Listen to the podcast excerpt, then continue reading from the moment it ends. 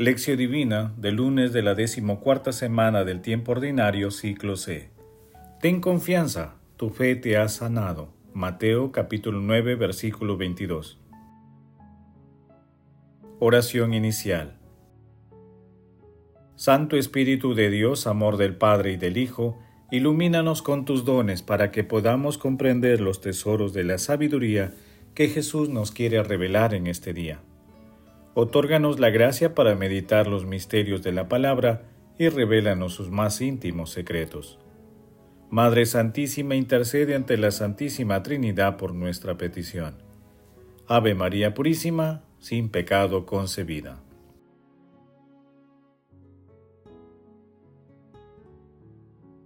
Lectura del Santo Evangelio según San Mateo capítulo 9 versículos del 18 al 26.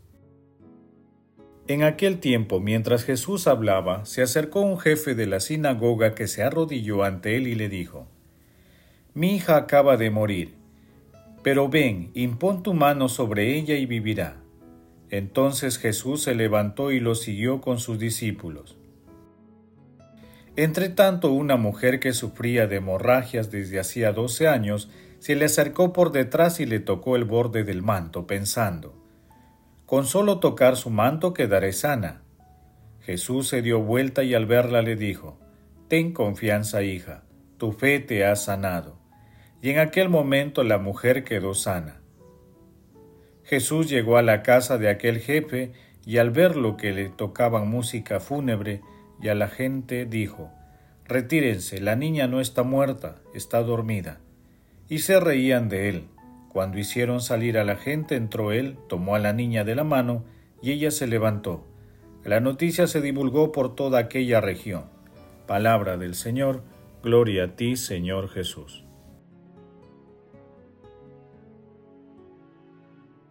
La fe es lo que hace que creamos desde el fondo del alma todas las verdades que la religión nos enseña, es decir, el contenido de la Escritura Santa y todas las enseñanzas del Evangelio en fin, todo lo que nos es propuesto por la Iglesia.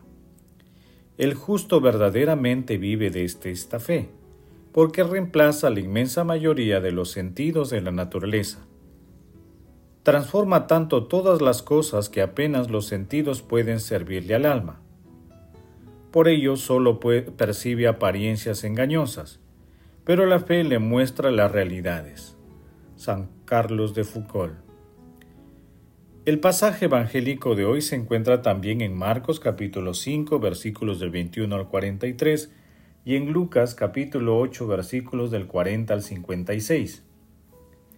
El texto narra el milagro robado o la curación de la hemorroísa y el milagro en el que Jesús resucita a la hija de uno de los jefes de la sinagoga que según Marcos y Lucas se llamaba Jairo. Estos milagros muestran que la preocupación central de Jesús era la vida y fueron bondadosas respuestas a la fe. El poder curativo y vivificante de Jesús se manifestó de acuerdo con la intensidad de la fe.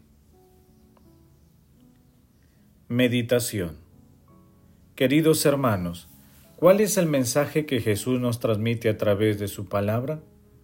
Nuestro Señor Jesucristo es fuente de salud y de vida. Él nos pide una fe humilde, perseverante y audaz para unirnos a su sagrado corazón. Él comunica una nueva vida que elimina todas las barreras, incluso la misma muerte. Para Jesús la fe sana y la muerte es un sueño. Esto todo lo experimenta todo aquel que cree en la eficacia de su palabra, como lo atestigan los dos milagros narrados hoy. Cuando nos vemos reflejados en los detalles de la lectura, es decir, agobiados por los problemas durante mucho tiempo, 12 años como la hemorroísa o la edad de la niña, recordemos las expresiones de nuestro Señor Jesucristo. Ten confianza, no está muerta, porque la misericordia de nuestro Señor Jesucristo se manifiesta en todo momento a favor de cada uno de nosotros y para toda la humanidad lo cual es una prueba contundente de que la redención es una realidad.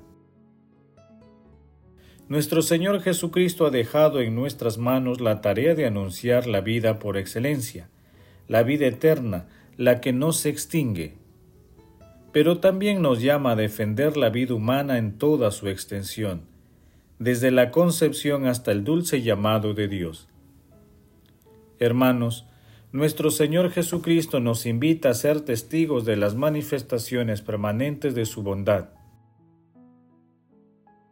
Si amamos a Dios amando a los demás, somos portadores de la señal auténtica de todo cristiano. En este sentido, respondamos desde lo profundo de nuestros corazones. ¿Actuamos con misericordia ante las necesidades materiales y espirituales de nuestros hermanos? ¿Defendemos la vida, que las respuestas a estas preguntas nos ayuden a seguir el ejemplo de nuestro Señor Jesucristo. Jesús, María y José nos ama. Oración. Padre eterno, Dios de los vivos, renueva nuestra esperanza, haznos vivir en la libertad del Espíritu hasta el momento de tu dulce llamado, y así podamos entrar en la felicidad que no tiene fin. Amado Jesús, nos acercamos a ti con una fe imperfecta pero confiados en tu misericordia. Señor, aumenta nuestra fe. Libéranos de las esclavitudes del pecado y otórganos los dones de tu Espíritu para ser misericordiosos como tú lo eres. Espíritu Santo, infunde fortaleza y aumenta la fe de todos los sacerdotes y consagrados para llevar las enseñanzas de nuestro Señor Jesucristo a todos los confines de la tierra. Amado Jesús, felicidad de los santos, haz que los difuntos que desean contemplar tu rostro se sacien de tu visión.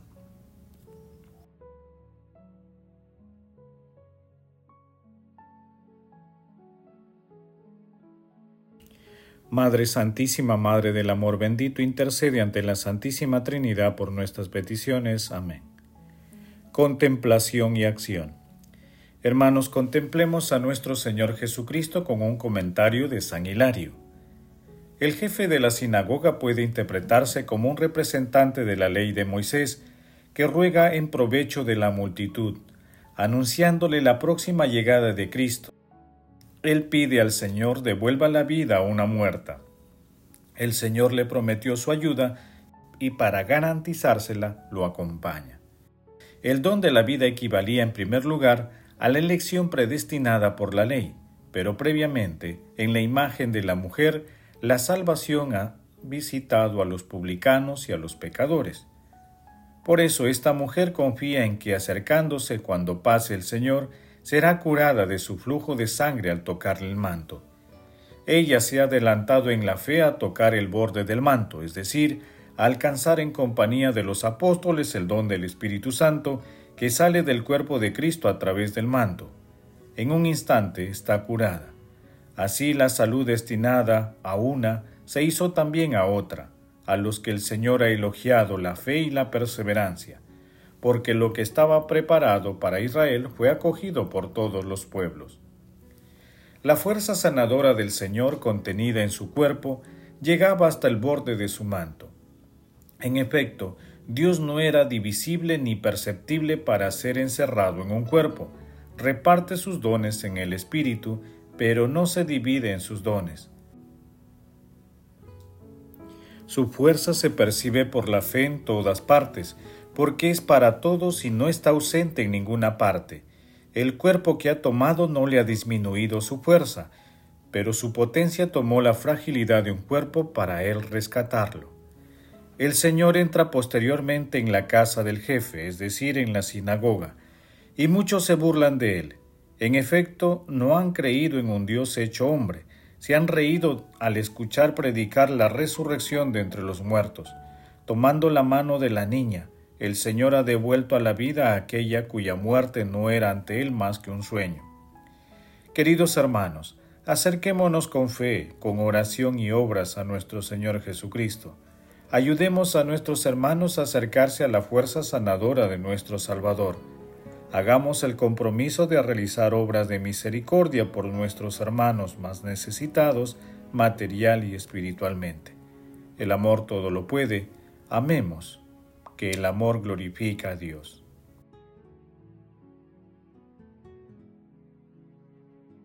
Oración final.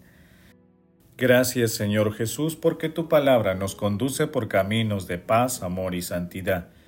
Espíritu Santo, ilumínanos para que la palabra penetre en lo más profundo de nuestras almas y se convierta en acción. Dios glorioso, escucha nuestra oración. Bendito seas por los siglos de los siglos. Madre Santísima, intercede ante la Santísima Trinidad por nuestra petición. Amén. El Señor esté con ustedes, y la bendición de Dios Todopoderoso, Padre, Hijo y Espíritu Santo, descienda sobre ustedes y los acompañe siempre.